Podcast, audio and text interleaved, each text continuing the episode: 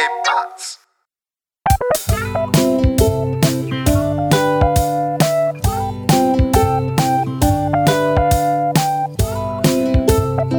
Hey, willkommen zur 59. Folge Jufka Roulade mit Philipp und Mesut. Was geht denn ab, Alter? Was haben wir heute für einen Tag?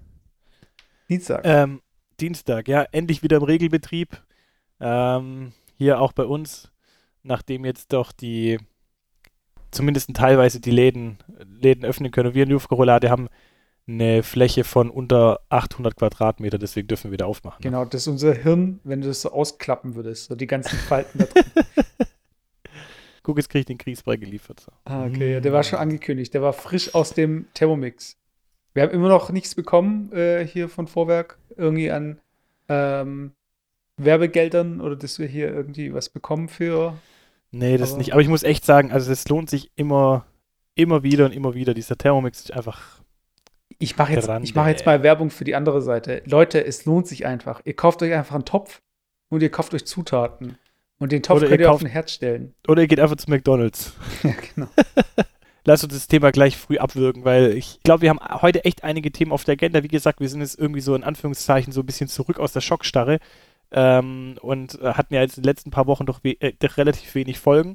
Und jetzt möchten wir natürlich wieder so ein bisschen die, die no zurück zur Normalität auch bei uns irgendwie. genau. Ähm, die Kurve lassen. war flach genug jetzt bei uns. Die Kurve war flach genug. Die, die, die, die Witzekurve bei uns ist trotzdem noch weiterhin flach. Die war schon immer flach. Ähm, aber wir müssen, genau, wir können jetzt, können jetzt hier ähm, ein bisschen mehr Traffic wieder reinkriegen.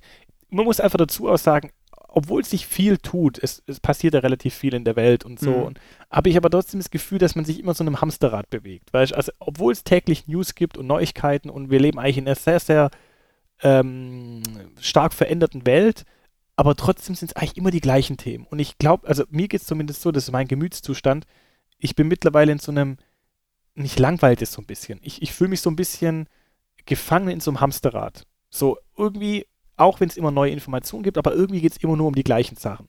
Und ich finde einfach so, das, das schränkt so ein bisschen dieses Leben, dieses vielseitige Leben, was wir eigentlich haben, halt extrem ein. Einfach nur, weil aus der Tatsache heraus, weil es immer nur um die gleichen Worte geht. Es geht immer nur um Corona, es geht immer nur um Beschränkung, es geht immer nur um, also eigentlich immer nur um die gleichen Themen. Und das ist so, das ermüdet so, finde ich. Also das ermüdet mich. Und das muss ich echt sagen. Deswegen hoffe ich, und ich glaube, wir haben auch ein paar Themen, die jetzt auch mal außerhalb von Corona sind, dass wir da einfach ein bisschen so, ja, mal ein paar andere Themen auf die Agenda holen. Ja. Ja, am Anfang hat man gedacht, so man ist irgendwie in einem Film oder irgendwie in so einer Serie, so Breaking Bad. Aber eigentlich, wenn man sich genau anschaut, sind wir eigentlich in sowas hier eher. so, jedes Mal Case of the Week, eigentlich ist jeden Tag das gleiche. Also CSI Miami Ach statt, so, so. Statt irgendwie Breaking Bad, so irgendwie mit einer Handlung. CSI Corona. genau. Ja, es ist irgendwie, ich, ja, aber es, es ist theoretisch so. Es ist eigentlich immer eine neue Story, aber irgendwie immer die gleiche Scheiße. Genau. Also, aber ähm, von wegen Kurve flach halten und unsere Witzekurve. Es gibt eine andere Kurve, die extrem abgefallen ist. Und da würde ich gern zwei, drei Sachen fragen. Und zwar geht es um den Ölpreis. Weil ich sitze hier jetzt schon auf so ein paar Fässern. Die wurden mir frei Haus geschickt mit so einem Dankebrief. Äh, ich musste dafür auch gar nichts zahlen, eigentlich, bis auf ein bisschen Porto noch. Aber ähm, die Ölpreise. Ja. Was ist da passiert? Ja, also ich, ich, also ich persönlich finde es eigentlich ein brutal spannendes Thema. Es gab jetzt gestern ähm, zum ersten Mal in der Geschichte, glaube ich, überhaupt die Situation, dass der Ölpreis ins Negative gerutscht ist. Also dass quasi ähm, du, wenn du Öl gekauft hast, Mhm. äh, sogar noch Geld dafür bekommen hast. Und ähm, jetzt klingt es ja so, oh, voll geil, ich kann jetzt einfach Öl äh, holen und krieg noch was umsonst. So einfach ist nicht, weil man muss immer unterscheiden zwischen der physischen Lieferung, also dass man tatsächlich dahin geht und das Öl abholt und was weiß ich was. Ähm, und natürlich das, was jetzt der Ölpreis halt macht, wenn er gehandelt wird oder das, was man an der Tankstelle sieht, weil da muss man natürlich noch die Steuer mit reinrechnen, da muss man natürlich die Transportkosten noch reinrechnen. Deswegen wird es nie Benzin an der Tankstelle kostenlos geben. Ja, Ja, also es- aber geht er ja wird um, noch- es geht ja um Crude Oil, es geht um äh, Rohöl. Es geht ja nicht um das genau. raffinierte Öl. Genau, aber im Endeffekt ist natürlich schon so, dass es, oh, ein raffiniertes Öl, Mhm, dass das, äh, raffinierte, dass das auch das raffinierte Öl oder das Benzin, was benutzen, natürlich schon auch maßgeblich vom, vom Preis vom Rohöl abhängt. Ja, weil wenn Ja, der. Grundstoff Rohöl halt sinkt, dann wird es natürlich auch günstiger.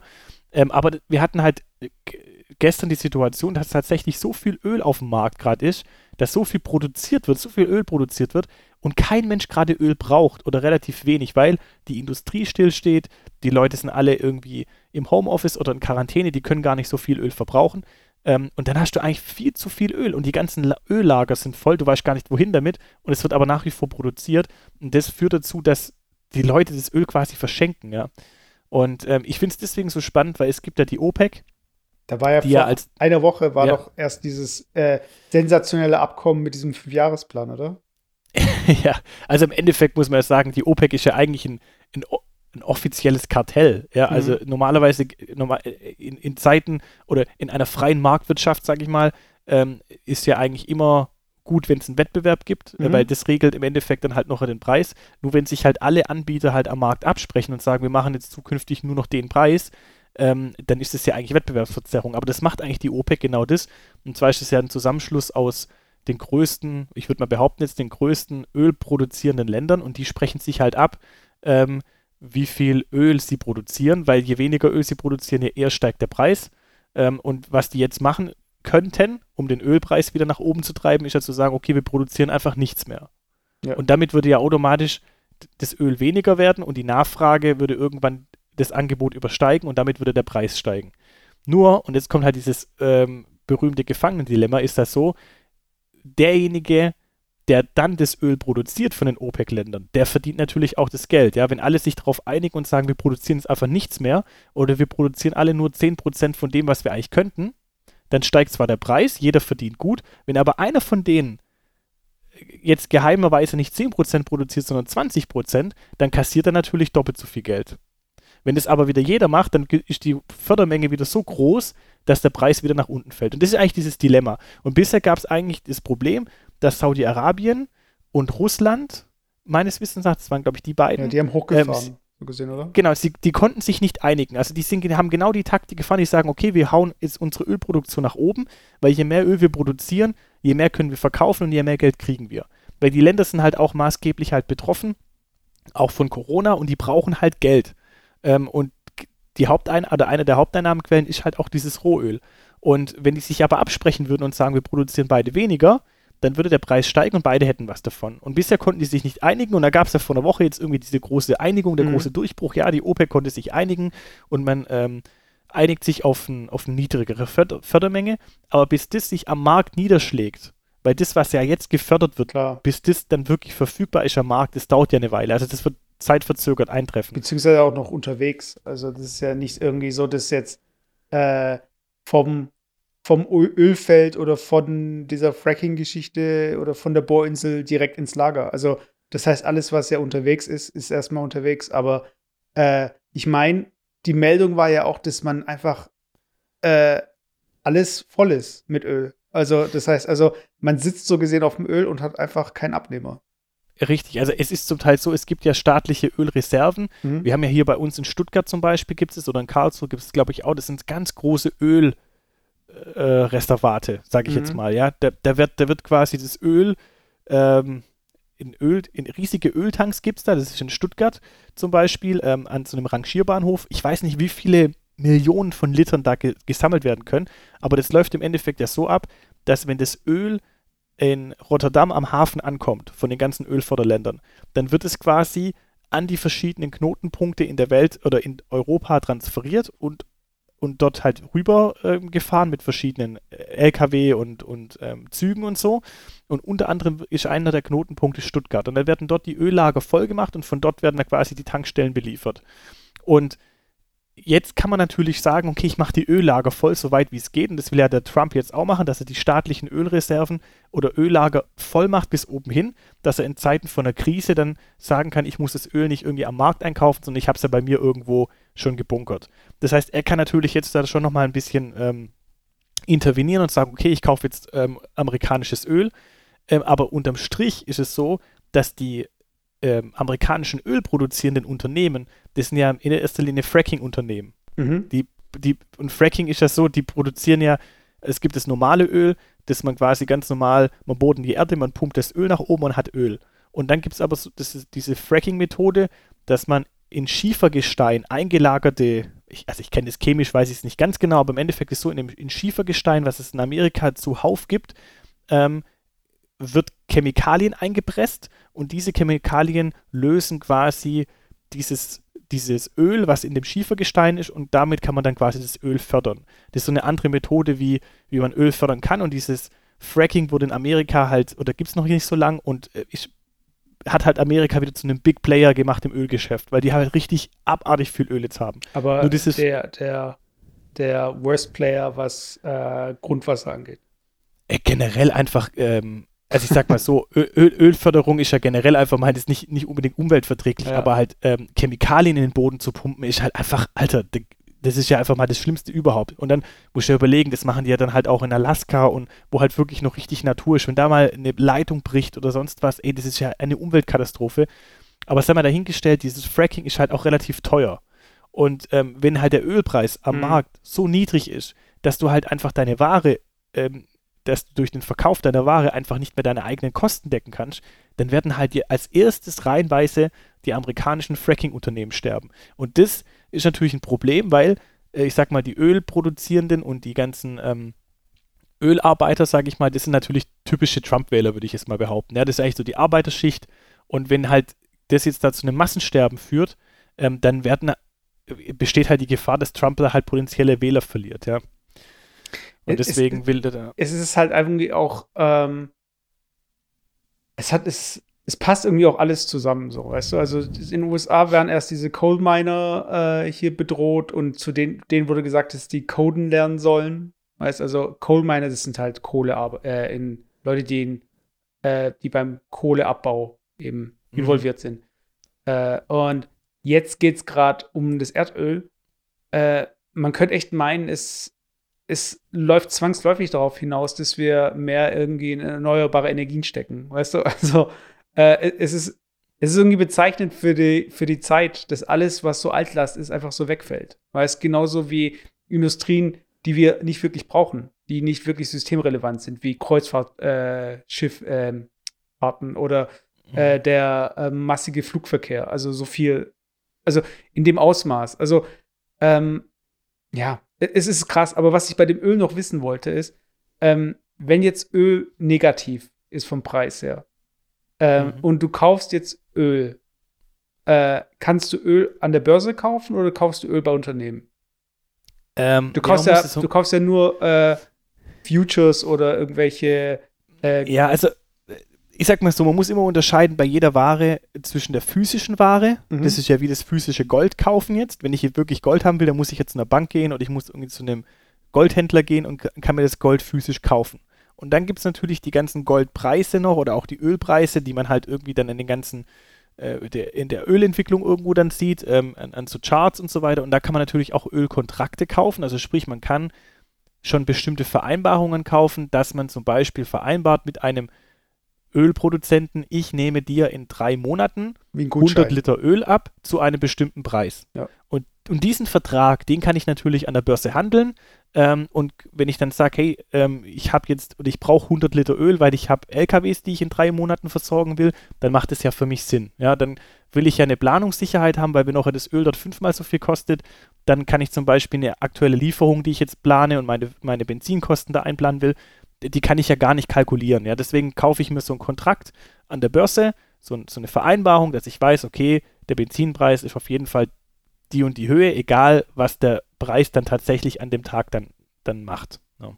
Aber ab wann verändert sich da, also es gibt ja zum Beispiel äh, solche Grenzen, also ohne jetzt zu tief in diese ganze Börsengeschichte zu kommen, das ist nämlich so ein Problem gewesen bei dieser ganzen Kryptogeschichte, also Kryptowährung, dass man den Markt manipulieren kann, indem man entsprechend äh, viel umsetzt oder viel kauft und verkauft und so weiter. Und da gibt es ja solche ähm, ähm, Sicherheitsmechanismen äh, an der Börse halt, dass man nicht den Markt crashen kann. Und äh, ab wann würde ich, also wenn ich jetzt sagen würde, okay, ich möchte, weil es negativ, negativen Preis hat, ich möchte das ganze Öl kaufen, was es gibt. So. Mhm. Das kann, also äh, erstmal kann ich das machen, und zweitens, ab wann verändert sich der Preis, ab welcher, also es ist ja nicht so, dass ich sage, okay, ich habe eine Order die ist dann für alles, was geht. Und erst nach dieser Order verändert sich der Preis oder verändert sich mit jedem, ähm, ähm, wie soll ich sagen, mit jedem Papier, sage ich jetzt mal, oder mit Ja. jeder Einheit. Also im Endeffekt ist eine Börse nichts anderes wie ein virtueller Marktplatz. Ja. Also wenn du dir das so vorstellst, ja wie, ich gehe jetzt hier auf, äh, auf den Dorfmarktplatz und dann, da stehen drei Leute und einer kommt und sagt, ich habe einen Apfel und ich verkaufe meinen Apfel. So. Mhm.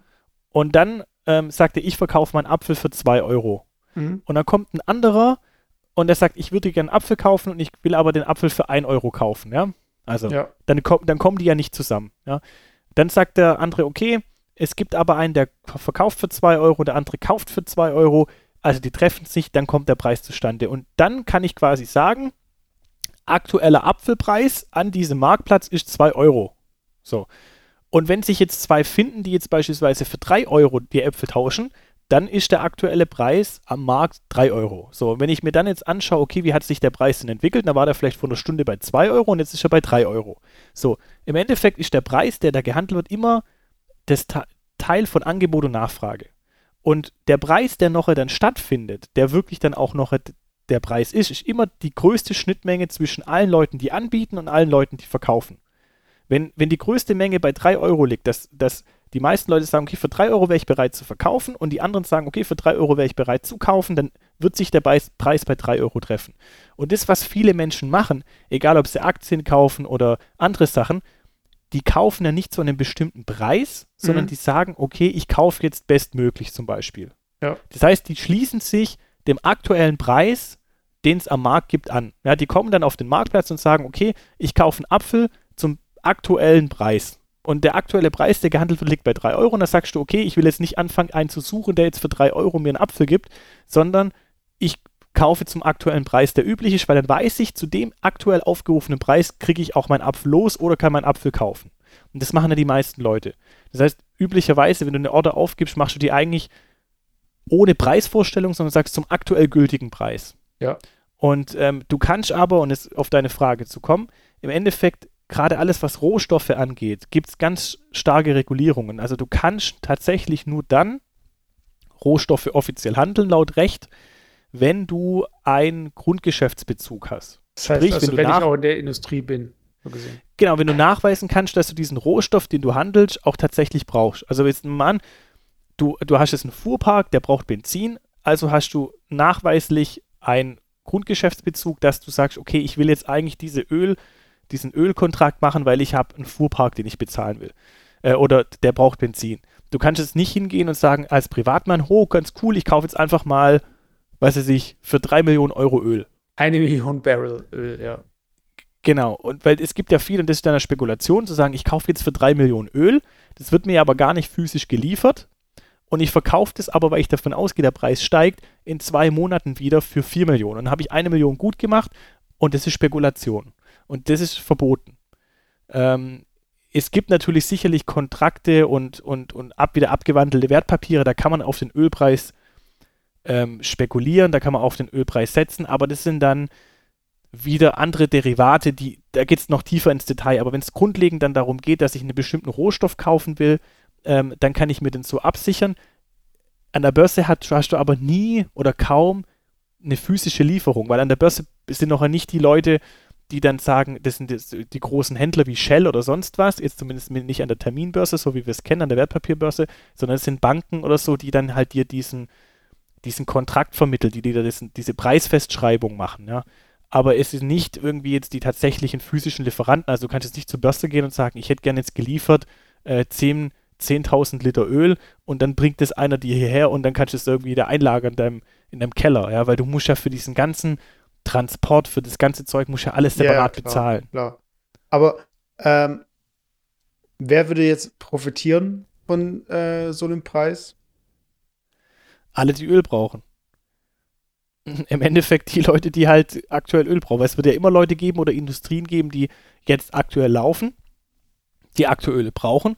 In letzter Instanz vielleicht sogar die Automobilindustrie, ja, weil ich sag mal, der, der Fokus jetzt vielleicht so eher dann doch nicht mehr so auf dem, auf dem Elektroauto liegt, wenn man sagt, hey, ich habe einen günstigen Preis, was juckt mich aktuell, ich kann eigentlich günstig von A nach B kommen im Auto oder so. Also im Endeffekt alle die, die gerade Öl brauchen, profitieren. Neben Ölpreis auch so äh, sich eigentlich auch lange, längerfristig abgezeichnet hat, ist auch hier in Baden-Württemberg jetzt der äh, Fall, was Masken angeht. Und zwar hatten wir die. das war die, die Überleitung des Milliarden. ich weiß.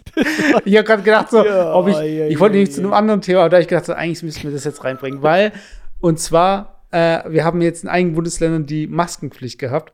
Und ähm, erstmal, ich habe ja von dir die letzten Wochen rausgehört, dass sich das ein bisschen nervt, so dieses Maskending. Sido hat es ja gut dann, sage ich mal. Ja. Das Problem bei ihm ist, ihm ist halt, dass die Nase vielleicht noch halbwegs abgedeckt ist, aber äh, kurz Aufklärung, was Masken angeht. Äh, ihr müsst Nase und Mund bedecken. Und wenn ihr einen Vollbart habt, der dann irgendwie aus dieser Maske rausgucken würde, dann wäre das auch kontraproduktiv. Das heißt, ihr müsst euch entweder glatt rasieren oder schauen, dass ihr euren Bart unter diese Maske bekommt.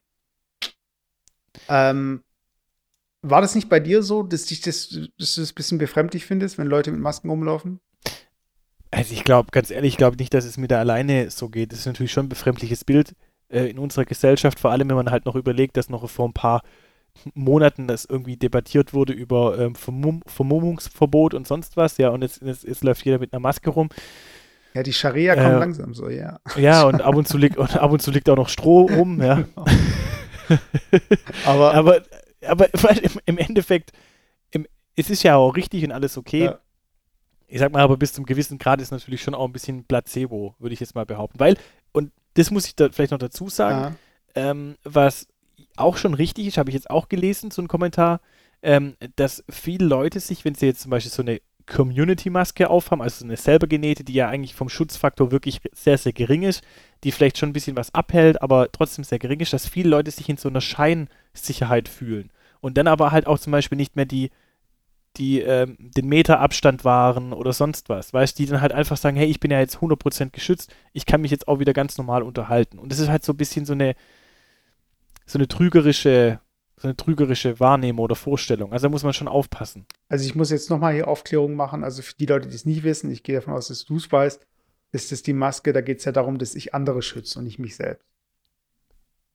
Ähm, ja, richtig, ja, ja. Genau. genau. Und da ist auch die selbstgenähte äh, Maske auch äh, besser als keine Maske. Also das muss nicht ja, immer, schon. das muss nicht immer die Maske mit diesem krassen, diese N5, wie heißt die? Keine Ahnung. Auf jeden Fall diese äh, krasse Maske mit diesem Filter oder gleich eine Gasmaske oder was auch immer sein. Ähm, ja. Das heißt, ab nächste Woche ist soweit. Ähm, wir äh, können nicht mehr in Läden und öffentliche Verkehrsmittel ohne Maske benutzen. Ähm, hast du dir jetzt schon was besorgt? Oder gehst du davon aus, dass die Läden die verteilen? Nee, also ich habe tatsächlich schon eine selber genähte Maske, habe ich schon. Okay. Und, tatsächlich da. Und weil ich wollte jetzt mal äh, so über die Maskentrends 2020 sprechen. Und zwar äh, gibt es ja dann, was das angeht. Kannst du bei Zalando kaufen, oder was? Nein, nein, aber es, nee, ist aber ernsthaft ja auch so, dass in dem Moment, wo man die auch selbst machen kann, herstellen kann, oder wo man eine Auswahl hat, ist ja immer auch so, okay, für welches Modell entscheidet man sich, weißt du? Weil du hast ja schon gesagt, so, ähm, ist es irgendwie befremdlich, äh, wer eine Maske trägt, sieht krank aus und ich möchte auch nicht krank aussehen, ich möchte eher ähm, so aussehen, dass es irgendwie zu meinem Outfit passt. Zum Beispiel, dass du sagst, okay, ich habe eine schwarze Maske, ich habe eine weiße Maske und ich habe vielleicht irgendeine Maske meine Lieblingsfarbe. Weißt du, ich meine, so mhm. in die Richtung. Oder äh, ich mag irgendwelche Muster, dann habe ich eine äh, gestreifte Maske oder so weiter. Hast du da irgendwie jetzt schon eine Präferenz oder gibt's, hast du schon so im, auf Instagram und Co. schon gesichtet, dass es immer mehr so zum Accessoire wird?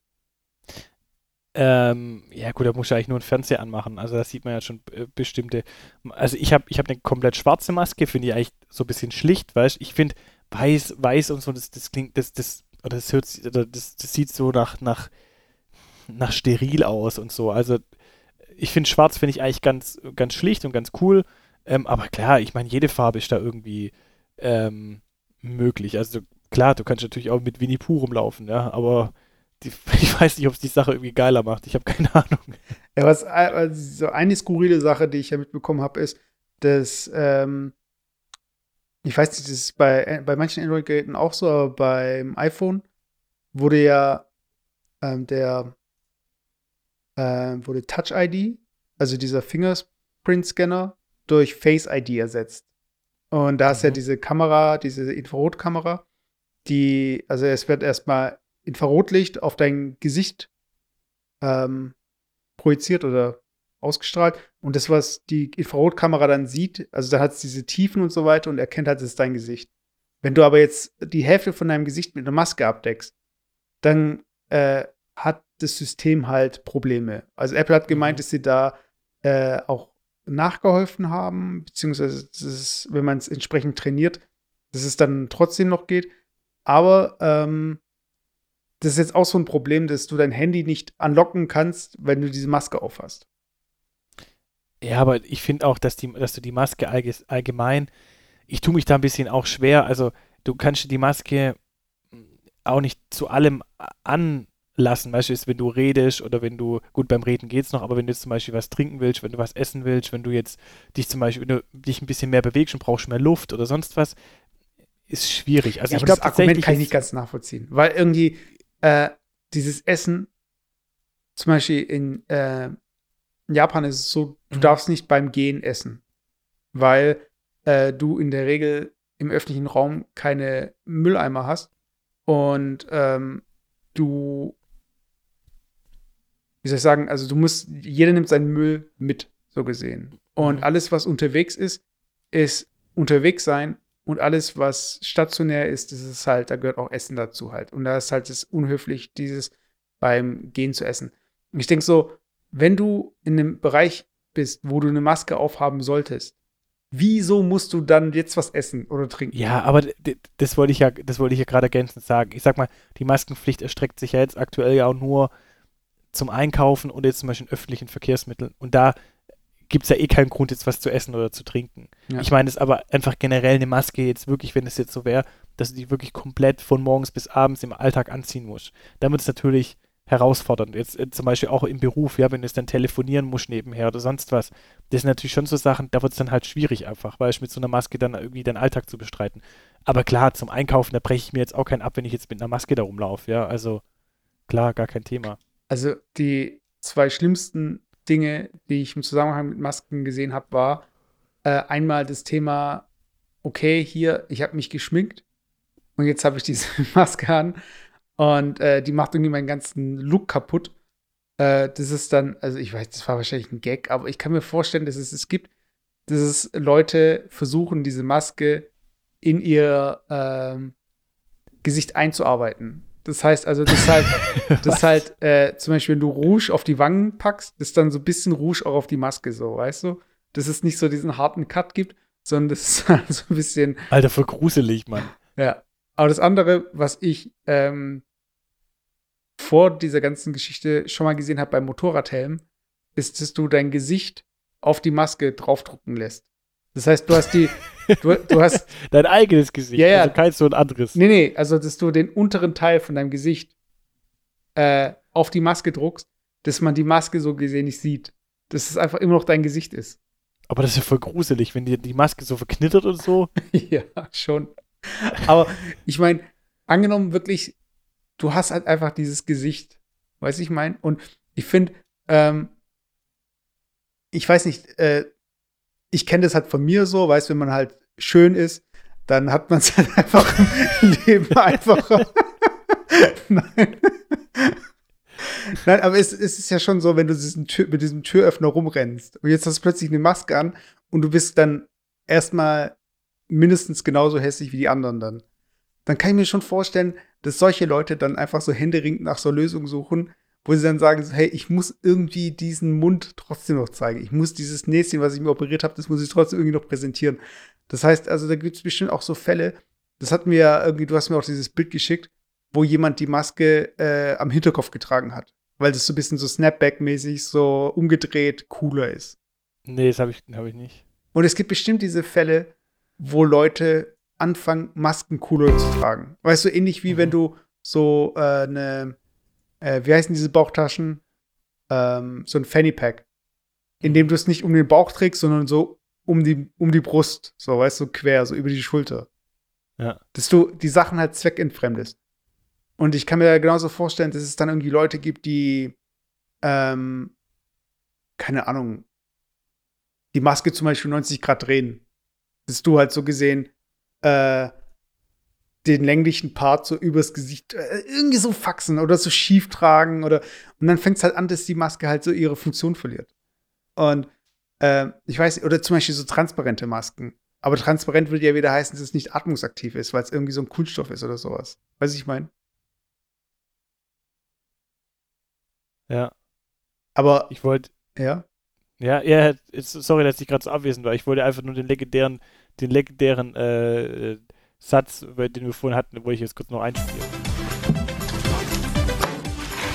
Ja, das ist der Stromkasten, mit dem wir mal Probleme haben, wenn Sie sich den mal angucken könnten. Hm, Ja, gern, aber warum liegt hier überhaupt Strom? Und warum hast du eine Maske auf? Hm. Na. Okay. Aber, aber ja, ich, ich glaube halt, dass so diese Maskengeschichte immer mehr kommen wird. Und ich glaube auch, äh, weil wir ja hier auch so, weil es hier auch um Trends geht, ich glaube, es wird Oberteile geben, die dieses Maskending halt schon drin haben im Kragen oder so. Weiß ich, meine, du kennst doch diese. Oh, ich will mich aber mit sowas gar nicht beschäftigen, Mann. Ich will einfach dass es normal wird. Weißt du, wenn ich dann halt irgendwie schon höre, so dass es irgendwie, wir müssen uns auf die neue Normalität irgendwie einstellen und boah, ich habe gar keinen Bock auf die neue Normalität. So, weißt du, jetzt kam heute irgendwie, dass das, dass das Oktoberfest abgesagt wurde.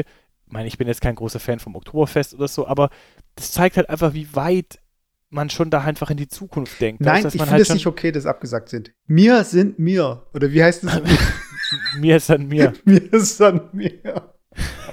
Weißt, aber ich finde einfach, und da kannst du darauf warten, dass das äh, Volksfest auch abgesagt wird. So, Das ist ja vielleicht medizinisch gesehen alles richtig und so. Und, aber es ist schon so krass, weißt du, das sind ja eigentlich noch sechs Monate hin, weißt und, und trotzdem ist irgendwie so, dass man da jetzt halt jetzt schon irgendwie so auf dem Trichter ist und sagt, hey, es macht gar keinen Sinn, da jetzt darüber Gedanken zu machen, weißt aber in sechs Monaten ist noch ein halbes Jahr, weißt und dass halt alle trotzdem davon ausgehen, dass man bis dorthin einfach nicht irgendwie ähm, da irgendwie so eine Veranstaltung stattfinden lassen kann. Ich finde es echt, oh, ich weiß nicht. Das ist irgendwie so wie so ein verlorenes Jahr einfach so. Ja, aber ich meine, das nicht. ist unser Jahr, weißt du? Das ist unser Jahr für Podcasts, weißt du? Die Leute gehen nicht aufs Oktoberfest. Ey, ich muss, ja, aber ganz ehrlich, das muss ich mittlerweile auch schon sagen, Podcasts gehen mir voll auf die Eier. Ja, Ganz- ich finde ich find irgendwie, dass die ganz Bundeskanzlerin ehrlich. jetzt ihren eigenen Podcast hat, das macht mir auch so ein bisschen madig. Weißt du, ich denke Ja, das ist so voll, das ist, so- ey, ganz ehrlich, wie lange machen wir unseren Podcast jetzt? Vier Jahre? länger. Weiß Oder nicht, weiß also, Aber ich glaube, unsere erste Folge kam vor vier Jahren raus. Ganz ehrlich, wir haben es schon mal erwähnt, ohne jetzt da irgendwie äh, Ding zu sein. Aber wir waren echt einer der Vorreiter hier oder, oder, da, oder du warst einer der Hör auf, Vorreiter. Vorreiter Jetzt- zu sagen. Vorreiter hört sich an, als hätte ich den Namen erfunden. Nein, aber irgendwie ganz ehrlich, wo, wo manche Leute nicht mal wussten, was ein Podcast ist, haben wir schon die ersten Folgen aufgenommen. Und jetzt mal hat jeder Penner einen Podcast. Egal, ob es der Dr. Drosten ist, irgendwie aus der Charité oder sonst irgendwie. Oder auch jeder Influencer macht jetzt irgendwie einen Podcast. Hey, das, oh, mich nervt Podcasts wirklich. Mittlerweile nervt mich Podcast so. Und ich muss auch sagen, dass auch so dieser Overload an Podcasts halt irgendwie gerade so groß wird. Weißt du, das ist wieder dieser Bezug, wenn man das jetzt vergleichen würde, jetzt wieder mit dem Ölpreis, ja, je mehr Öl du auf dem Markt hast, je mehr Podcasts du auf dem Markt hast, je niedriger ist einfach der gefühlte Preis und der Wert. Und ich habe das Gefühl, dass du gerade bei Podcasts sogar echt noch was bezahlt bekommst, wenn du ihn anhörst. Weißt du, das ist einfach, der Preis ist so im Keller, dass du einfach so, keiner hat mehr Bock auf Podcasts, so, muss, Ja, ich dir, ich- ey, muss ich echt sagen. Ich, ich finde auch so, ähm, das Problem ist halt einfach. Und ähm, es wird sich aber auch in die andere Richtung nicht korrigieren, dass ein TikTok, das 10 Sekunden geht, ist halt einfacher zu konsumieren als unsere Folgen sind ja noch äh, verhältnismäßig kurz mit einer Stunde. Aber es gibt Podcasts, die gehen normalerweise drei Stunden oder so. Ja, aber es hört sich ja bei uns keiner unserem Cast an und setzt sich jetzt hin und so in, sein, in seinen Ohrensessel und macht sein, macht sein Kaminfeuer an und äh, tut eine Pfeife anzünden und sagt, und jetzt höre ich mir eine Stunde Luftkarolade mit Messer und. Nicht? Das macht der, Alter, das macht keine Sau. Ich bin nur froh, wenn die Leute irgendwie, die Leute hören da mit einem Ohr an der Drehmaschine mega laut, jedes zweite Wort verstehen nicht und da hören die unseren Cast. Ja, aber das ist ja Das ist einfach- Witz. Warum, Das ist die, warum das ist die fucking Reality einfach. Ja, aber warum jetzt Podcast, wenn eh niemand äh, was zu tun hat, während, äh, also niemand hat zum Beispiel diese langen Strecken Autofahrt oder Bahnfahrt, weil alle Ja, zu Hause aber- bleiben. Genau, aber das ist so für das Thema. Guck mal, ich bin voll der Fan von äh, Fest und Flauschig zum Beispiel. Mhm. Und es gab bisher immer die Situation, oder immer die, das Thema, dass ein, einmal der Woche kam Fest und Flauschig raus. Und ich habe das immer, montags höre ich das und dann hörst du es ja immer beim Fahren und dann ist ungefähr nach ein, zwei Tagen ist die Folge dann aufgebraucht, weil die Fahrtstrecke halt Mhm. insgesamt halt zu lang ist.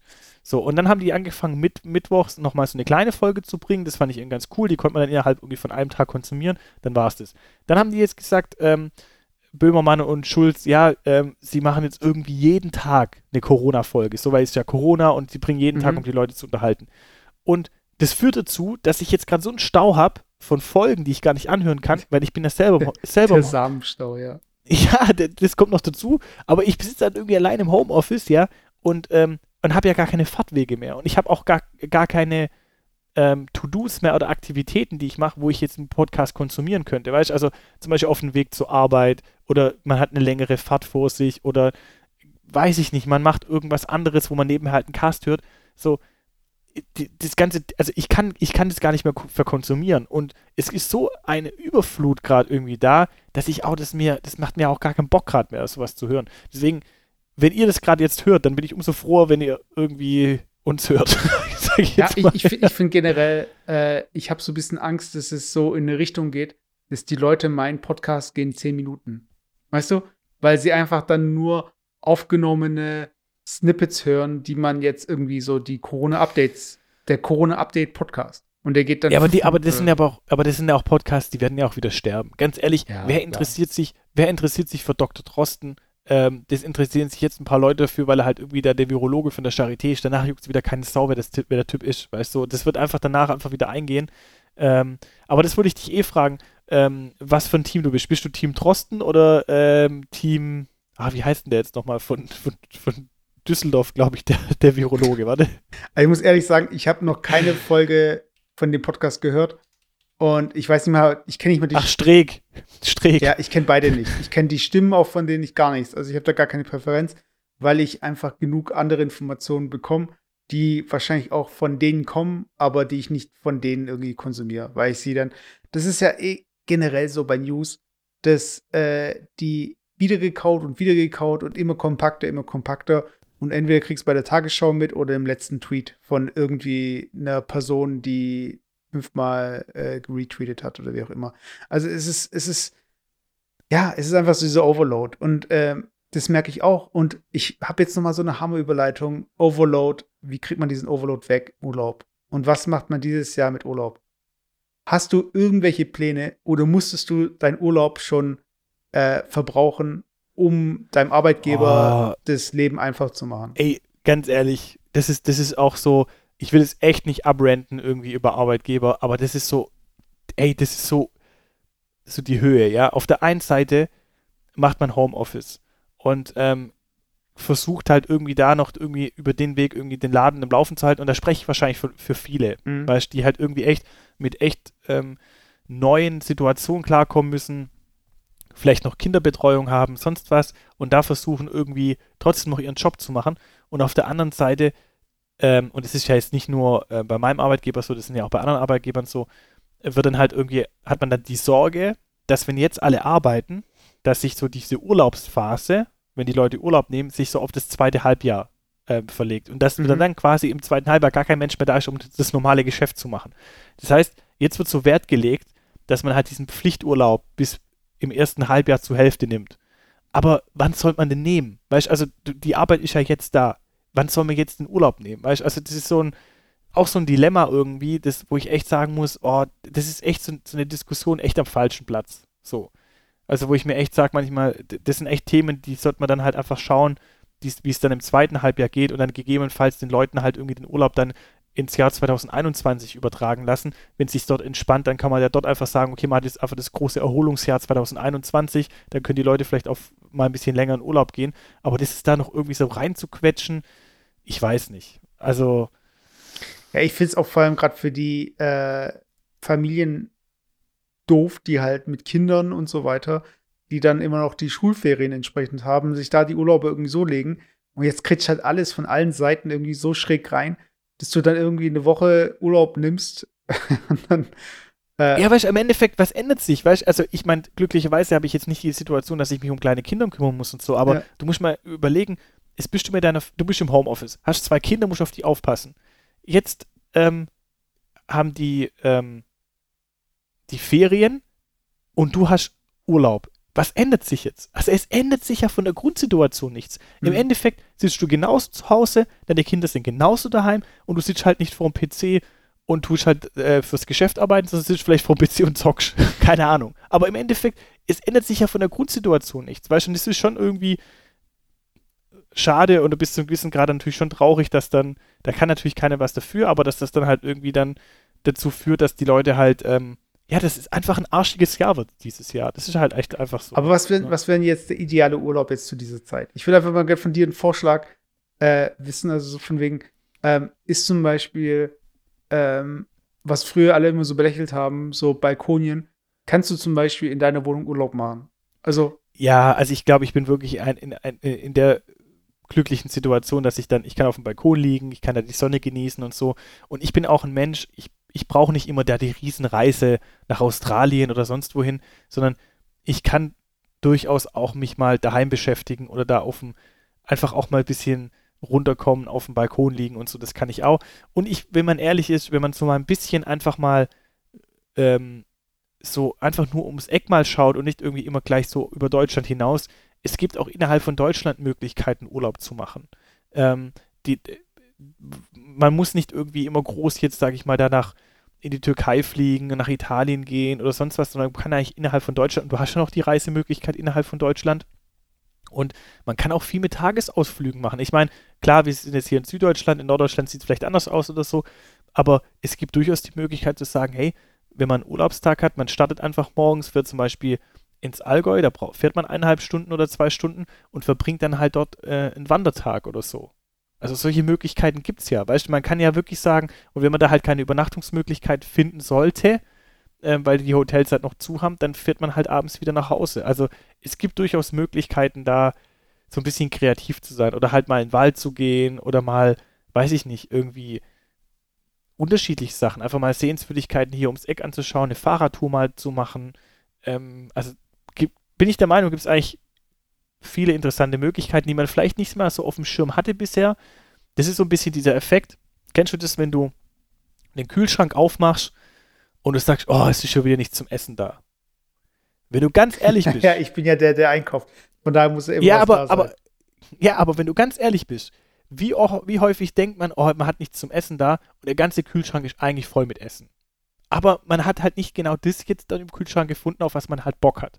Aber in der Theorie, wenn man sich jetzt ein bisschen anstrengen würde, dann könnte man auch was Leckeres aus den Sachen zaubern, die man hat. Und wenn man richtig Hunger hat, dann schmecken einem auch die Sachen. Und wenn man das halt einfach überträgt, jetzt so ein bisschen auf die Urlaubssituation, wenn ich halt jetzt einfach derjenige bin, der halt Bock hat, in, in die USA zu reisen und ich kann es halt nicht, dann ist halt einfach jetzt halt nicht die Schokolade gerade im Kühlschrank. Ja, dann muss ich halt einfach mir halt was anderes machen. Und Ja, wenn ich so arg, so arg Hunger habe und habe so arg Bock, Urlaub zu machen, dann wird mir auch was anderes schmecken aus dem Kühlschrank. Weißt du, das ist einfach sich da mal ein bisschen kreativ ähm, auseinanderzusetzen und nicht immer die Erwartungshaltung haben, oh, ich muss jetzt unbedingt nach, nach Südamerika, sonst äh, habe ich meine Erholung nicht. Weißt? Also welcher Mensch muss, muss jetzt in, in, nach Südamerika um seine Erholung? Muss ja keiner. Das machen wir halt, weil wir es uns leisten können und weil es Luxus ist. Und ich war letztes Jahr, habe ich ja auch erzählt, in der Karibik und das war auch geil. Aber das brauche ich nicht zwangsläufig, um mich jetzt erho zu erholen. Die Leute, die Ahnung haben, die warten einfach darauf, dass es bei Aldi die USA-Wochen gibt.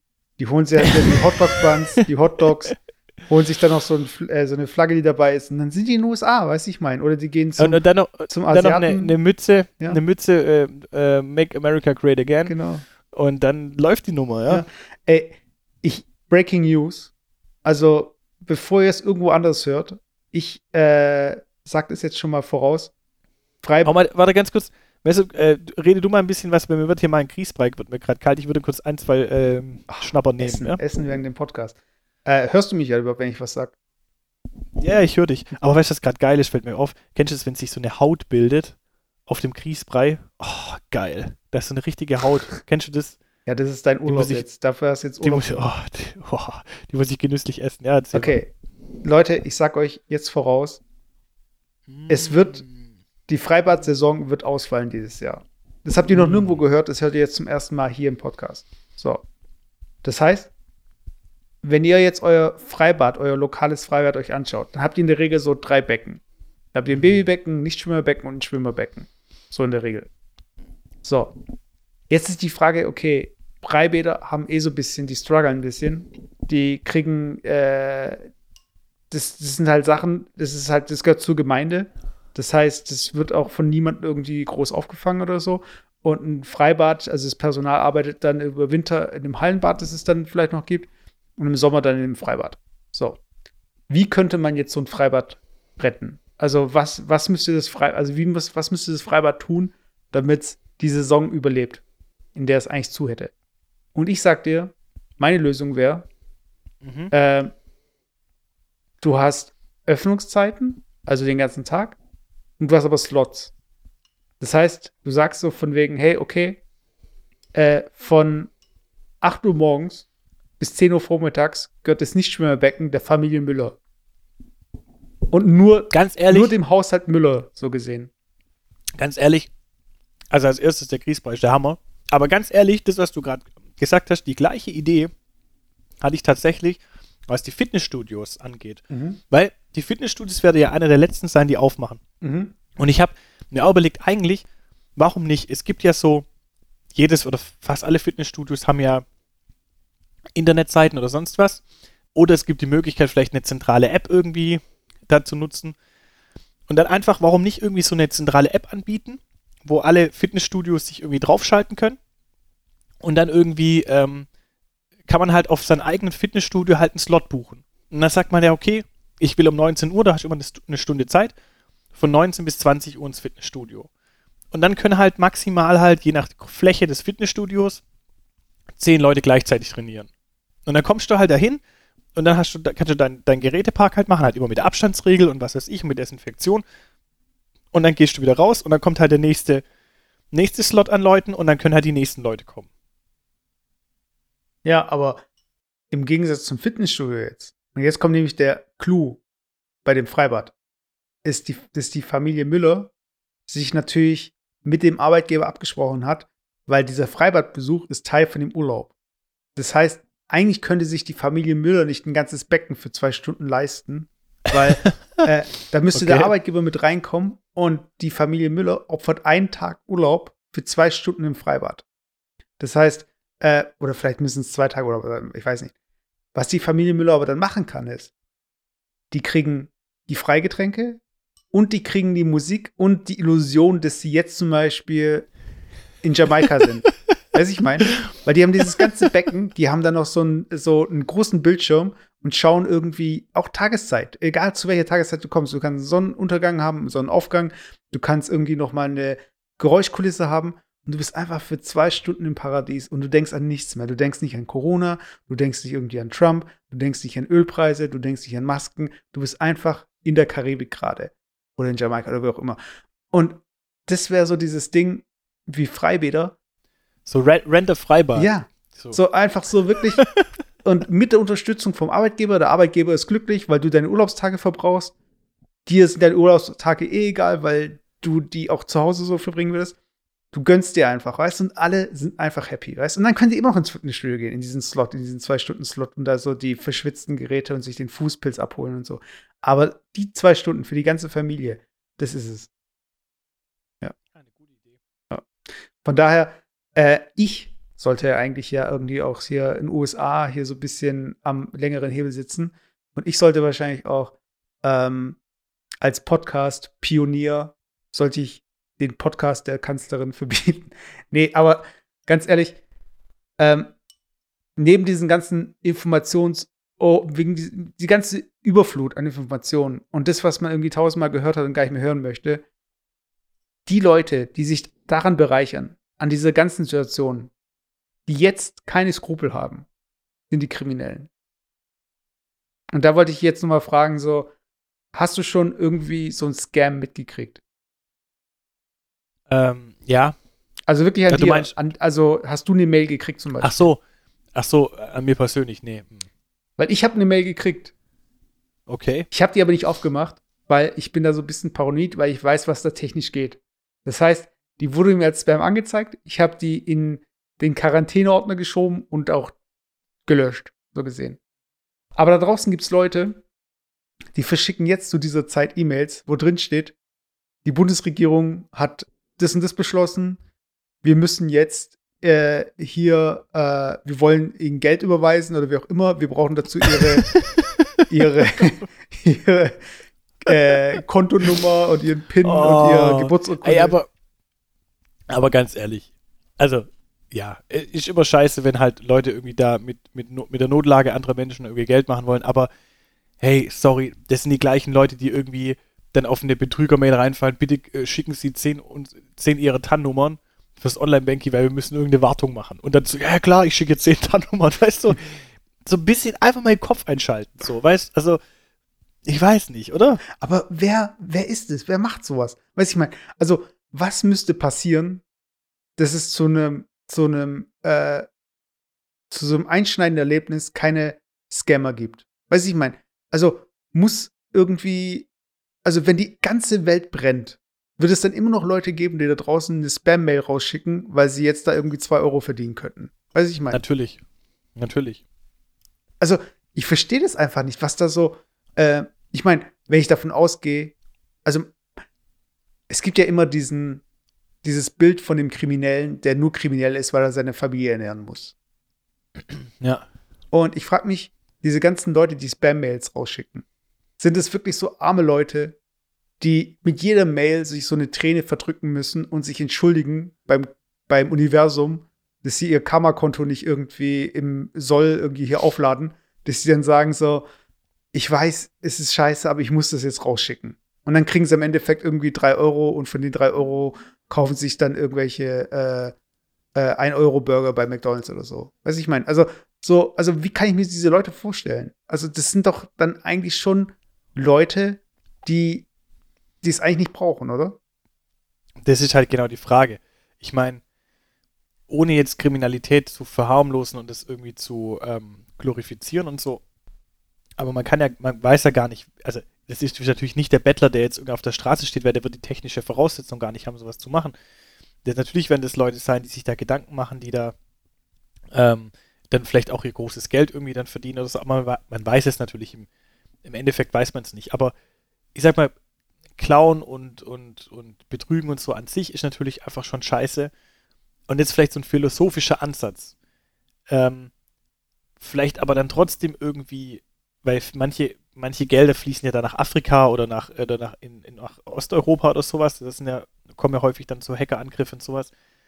Aber weißt, auf der anderen Seite sich dann selber irgendwie so als gut darzustellen und zu sagen, oh, wir werden jetzt da irgendwie, Corona wird ausgenutzt und dann äh, wird halt, gibt es halt irgendwie eine Phishing-Mail an, an einen, der irgendwie seine 500.000 Euro auf dem Konto hat und der hat, kriegt dann halt noch einen Schiss und überweist dann halt noch 200 Euro und wurde jetzt verarscht. Mhm. Jetzt mal im Übertrag, also übertrieben. Ganz ehrlich, Alter, sich dann irgendwie noch als Opfer dahin zu stellen, wir leben in so einer privilegierten Welt. Also wenn ich jetzt mal das Große und Ganze aufmache, würde ich vielleicht mal behaupten, wie viele andere Themen laufen denn unfair in die andere Richtung, weißt Oder von wie vielen positiven Themen habe ich eigentlich schon profitiert, ähm, weil ich hier leben kann, weil ich hier so viel, mir so viel gegeben wurde und jetzt falle ich dann halt auf so eine Betrügerei rein und überweise halt irgendjemanden dann 200 Euro. Ich meine, A, bin ich dann selber schuld, wenn ich da nicht meinen Kopf einschalte und das halt mache.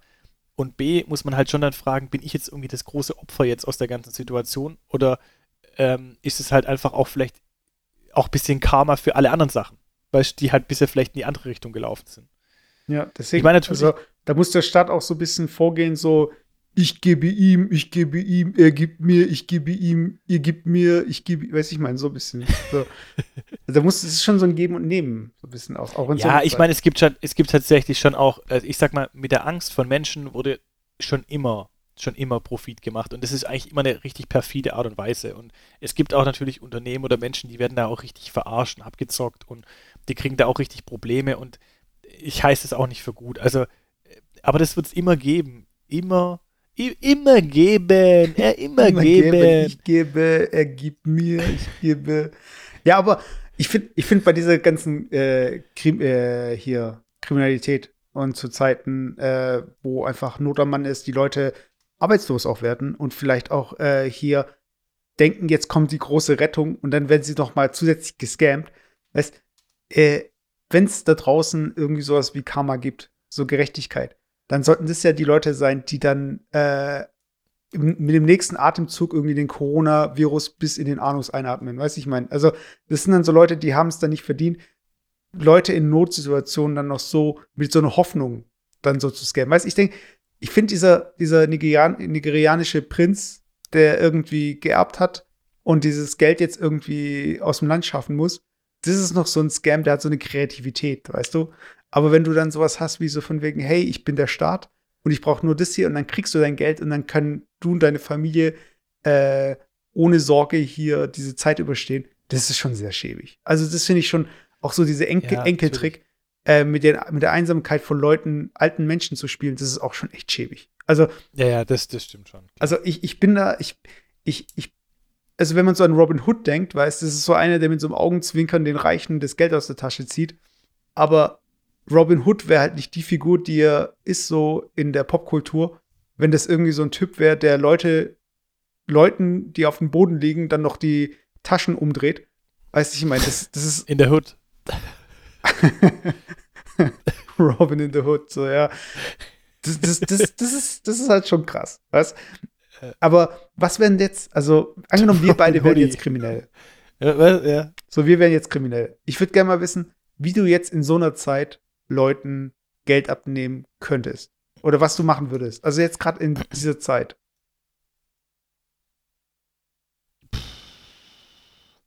Boah, nee, da will ich mir gar keine Gedanken machen, weil ich bin schon wirklich so Corona-mäßig schon so down irgendwie und die und ich finde auch, dass viele Menschen auch schon so arg verunsichert sind.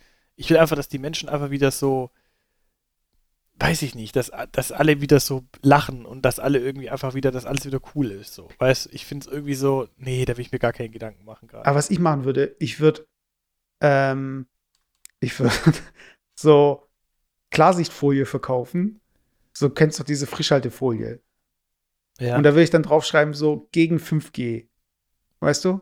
Weil diese Vollidioten, verschwörungstheoretischen, boah, ich kann es gar nicht, ich weiß, es gibt Leute, die da draußen, die da, die denken, die haben ja eh 5G für sich so gepachtet als so das Thema. Äh, das wird uns alle hier äh, in Luft auflösen, weißt Das wird uns zersetzen. Das ist so, als würden wir äh, in die Kernschmelze eintauchen. So, wenn 5G erstmal an den Start geht, dann haben wir zwar äh, 4K-Videos on the go, aber ähm, wir werden alle unfruchtbar und wir werden alle irgendwie wegschmelzen. Und es gibt tatsächlich Leute da draußen, die glauben daran, dass 5G, nee, dass Corona 5G ist. Also das, das, das 5G, Oh. der Ausbau vom 5G-Netz, äh, die Symptome, nee, das Corona die Folge vom Ausbau vom 5G-Netz ist. Und es gibt Leute, die haben 5G-Masten äh, zerstört, so gesehen. Das haben sie aber davor schon gemacht, vor Corona. Aber es gibt Leute, ich glaube, das sind auch nicht so viele, wie man denkt. Aber es gibt da Leute, Leute da draußen, äh, die meinen, das hängt zusammen. Und denen würde ich Ja. gern was verkaufen. Also ich meine, den Leuten, denen würde ich gern irgendwie so echt alles so aus der Tasche ziehen, dass sie da, so, so, eine- so eine 5G-Schutz, so ein 5G-Schutzanzug. Genau. So, gegen 5G, äh, gegen Corona, gegen Echsenmenschen, gegen, gegen die flache Erde. Also ich weiß nicht, es, das sind so Leute, da tut es mir nicht wirklich leid. Und es gibt auch Leute da draußen, ähm, da habe ich erst heute Morgen von gelesen, in den USA hatten wir davor vor dem Podcast noch das Gespräch. Es gibt ja Leute, die demonstrieren gegen Ausgangssperren und gegen diese ganzen ähm, Vorsichtsmaßnahmen und das, was der Staat halt, oder the federal government ist ja immer in den USA. Also das, was vom, von der Regierung kommt, ist ja erstmal immer sowieso sehr, sehr kritisch zu beäugeln, weil die wollen ja auch deine Waffen wegnehmen. Und da war einer, der hat es kritisiert und der ist dann an Corona verstorben. Und ich frage mich, ob das dann, klar, es ist tragisch, also jedes Opfer, egal wie dumm sie sind, ist tragisch. Aber ich denke mir auch so, sind es dann auch, auch Märtyrer für deren Dunstkreis, dass die dann auch merken, so, hey, vielleicht hatte Jim doch Unrecht. Nein, die, die werden dann, die werden dann denken, oh, das wurde jetzt nur so gesagt und er hatte das aber nicht und was weiß ich was. Boah, keine Ahnung. Es ist traurig, Also es ist traurig. Ja. Aber ich finde irgendwie, wenn, wie das halt so, das Leben halt so spielt, ähm, es trifft oft irgendwie Leute, die unschuldigsten Leute da draußen, aber es trifft auch manchmal echt Leute, die es verdient haben. Und das ist so ein bisschen so die Hoffnungsschimmer. Weißt du, so generell in jeder Situation, ob es jetzt Kriminalität ist, ob das irgendwelche Leute sind, die ein System ausnutzen oder auspumpen oder wie auch immer. Es, es ist nicht, das Leben ist nicht gerecht, aber hey, mir, mir sind mir, mir, mir, mir sind mir. Nee, mir san mir. An mir sind mir. Genau. Und ihr habt auf jeden Fall eine Pause verdient. Leute. Und deswegen würde ich an der Stelle einfach hier mal den Hahn zudrehen. Wir ähm, hab, müssen, müssen ja immer Abstand halten und müssen, äh, dürfen immer nur einen hier reinlassen in unseren Cast. Und von dem her, Genau. Äh, Und wir können auch keinen kalten Grießbrei essen. Wir müssen, wir müssen den Grießbrei essen, wenn er noch lauwarm ist, auch wenn wir gerade einen Podcast aufnehmen. weil der Grießball ist nämlich halb voll genau. und, und nicht halb leer. Und ähm, wir machen unseren Laden dicht bis nächste Woche. Genau. Und in der nächsten Woche machen wir unseren Laden wieder auf. Ja. Und die Abstandsregeln werden eingehalten und vielleicht dürfen, können wir dann ein paar, Qua paar Quadratmeter mehr aufmachen. Oh, ich muss aber noch ein, ein Tweet nochmal rezitieren. Ich kann es nicht mehr ganz genau, äh, ich habe es jetzt nicht vor mir. Aber als es dann hieß, dass Autohäuser jetzt aufmachen dürfen, da hieß es dann irgendwie so, äh, ich als ein Vater von einem Kind, das eigentlich in die Kita, in der Kita sein sollte, bin echt happy, dass die Autohäuser jetzt aufmachen. Und das fand ich schon sehr geil. Also das fand ich schon sehr geil. Und ich finde, so was so Kreativität und Witz angeht, da sind wir jetzt noch nicht so dabei. Aber auch Corona wird uns helfen, noch auf unser Level zu kommen, wo wir sagen, hey Leute, schön, dass ihr eingeschaltet habt. Ich hoffe, ihr hattet Spaß. Jetzt sind wir dankbar, wenn ihr soweit zugehört habt. Das war Juf Kokolade, Folge 59. Bis nächste Woche. Und dann ist nämlich die Jubiläumsfolge. Und dann, Leute, ihr müsst weiter sagen, dass die 60. Folge Juf Kokolade rauskommt. Weil dann, dann, dann, dann werden sie sehen. Dann werden die, dann werden die da draußen schon sehen, was sie davon haben. Alter. Und mit diesen Worten schließen wir die heutige Sendung. Also, wir bedanken euch. Macht's gut. Haut rein, Leute. Bleibt gesund. Ciao, ciao.